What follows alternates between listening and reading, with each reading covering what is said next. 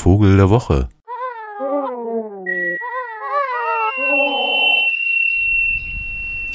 Wenn man sich so Wahlberichterstattungen anschaut, dann hat das ja durchaus was fast schon liebenswertes, mit welcher Akribie und auch mit welchem Glauben da Dinge auseinandergenommen werden und beschworen werden und zur Kenntnis genommen werden und hin und her gewälzt werden. Und da wünscht man ja denjenigen, die es tun, mal so eine andere Perspektive, eine von oben vielleicht auf das Kribbelkrabbel, womit wir ja dann doch beim äh, Vogel der Woche landen. Aber ich möchte mal gern bei den vereinfachten Zuschreibungen bleiben, die da heißen, ja, rechte Partei, rechts von der CDU, wo ist das dann eigentlich? Koalition mit Linkspartei unmöglich weil die sind ja so und so. In Halle war das ja beispielsweise gar nicht so ganz leicht, nicht in Zuschreibungen äh, zu landen, da ja allein die CDU so Wahlkampfwerbung wie Adenauer machte.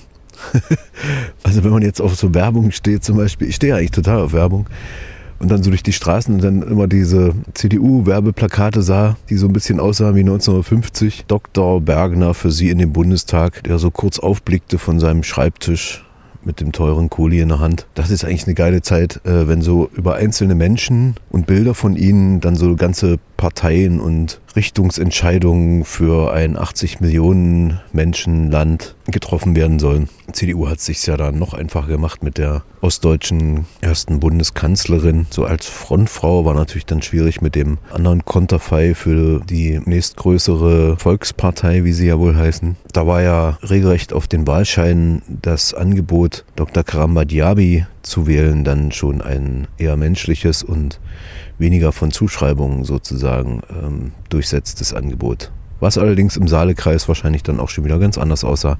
Aber um nochmal auf die einfachen Lösungen zurückzukommen, ich dachte mir so beim Vogel der Woche, müssten wir ja auch mal so ein bisschen auf Mythenbildung und äh, Vereinfachung zurückkommen und mal gar nicht ein ganz konkretes, kleines, graubraunes Vogelfiech nehmen, was vielleicht einen besonderen Augenstreif hat oder hier und da und so und so singt, sondern einen natürlich ganz grandiosen, ein mythologisches Wesen nahezu, einen Vogel, der eine neue Ära ankündigt, einen Zeitenwechsel nur aller paar, je nach Mythos, 100 oder 1000 Jahre auftaucht, in grandioser, in Flammen sich verzehrender Erscheinung und aus der Asche wieder als neugeborenes lichtes Wesen emporsteigt, der Phönix. Der Phönix mit seinen vielfachen Zuschreibungen hat natürlich, ob seiner langen, also in der Antike schon bestehenden Geschichte, eine mögliche reale Entsprechung. Weil sich zeigt, dass die alten Darstellungen, wie sie zum Beispiel bei den alten Griechen vorliegen, vergleichsweise präzise Angaben machen, was diese Tiere auszeichnete. Und die waren damals noch nicht so ganz Fabelwesen, sondern man hielt sie noch für lebendig, aber wusste nicht, wo sie vorkommen. Und die genauere zoologische Beschäftigung ergibt dann konkrete Tiere. Und das ist dann irgendwie ganz spannend zu sehen, weil das eine Art Evolutionsprozess ist, wie dann in unserer Zeit, oft aber schon im Mittelalter, ein scheinbares Fantasiegebilde zustande gekommen ist, das aber nur scheinbar fantastisch ist. Es ist ein zusammengesetztes Gebilde und die Ursprünge dazu, die kann man erforschen. Sagt zumindest der Evolutionsbiologe Reichholf aus München. Das Urbild des Phönix ist ganz klar der Flamingo. Flamingos brüten, wenn sie denn brüten, in flachen Lagunen an subtropischen oder tropischen Küsten, über denen es sehr, sehr heiß wird, im Frühsommer schon und im Sommer. Und wenn diese rosaroten Vögel in der wabenden Luft aus der Entfernung betrachtet werden, dann sieht das aus, als ob Flammen hochschlagen würden. In dieser Zeit kann man an die Brutstätten nicht herangehen, weil der Schlamm noch sehr zäh ist. Man könnte versinken, umkommen drin. Wenn man im Herbst, wenn die Lagunen ausgetrocknet sind, hinausgeht zu den Brutstätten, findet man Schlammkegel, die früheren Nester, die aussehen wie Aschekegel, Reste von toten Jungvögeln und unter Umständen auch noch Eier. Also Überreste, wie sie dem Phönix dann zugeschrieben worden sind, der, die neue Brutzeit kommt dann irgendwann wieder, aus der eigenen Asche wieder aufzuerstehen scheint und einen neuen Zyklus beginnt. Und dieses Bild des sich selbst in den Flammen verzehrenden Vogels der dann wiederkehrt, ist der Kern des Phönixmythos.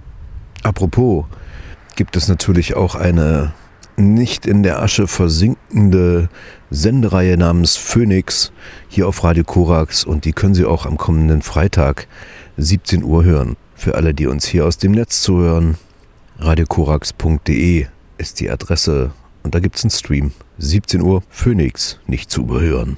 Ich bin der Vogel der Auferstehung. Mein Name kommt aus Asche und mein Flug ist das Feuer. Mich sieht man nur im Dunkeln und ich reiße ungeheuer, mächtig, Licht aus Dämmerung.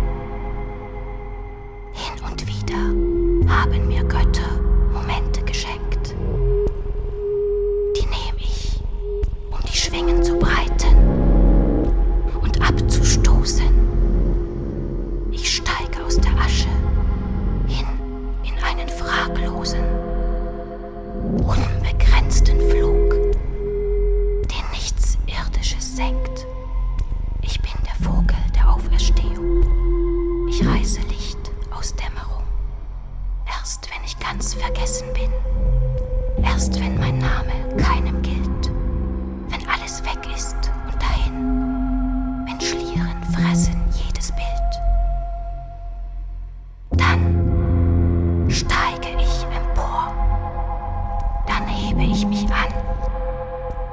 Ich halte mir meine Schwingen vor.